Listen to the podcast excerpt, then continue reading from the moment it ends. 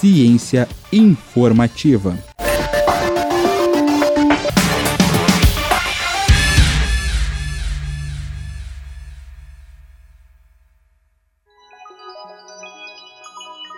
Você já se perguntou como são estudados os ossos encontrados das múmias?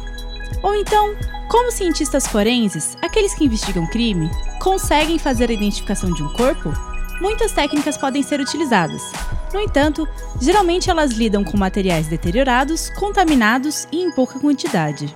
Pensando nisso, um grupo de cientistas britânicos, dentre eles também havia uma pesquisadora brasileira, desenvolveu uma metodologia capaz de identificar o sexo de uma pessoa através de uma proteína presente no dente.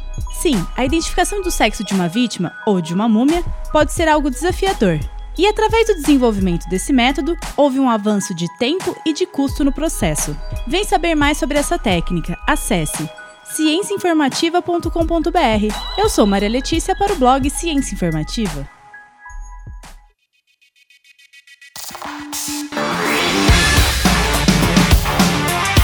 Ciência informativa.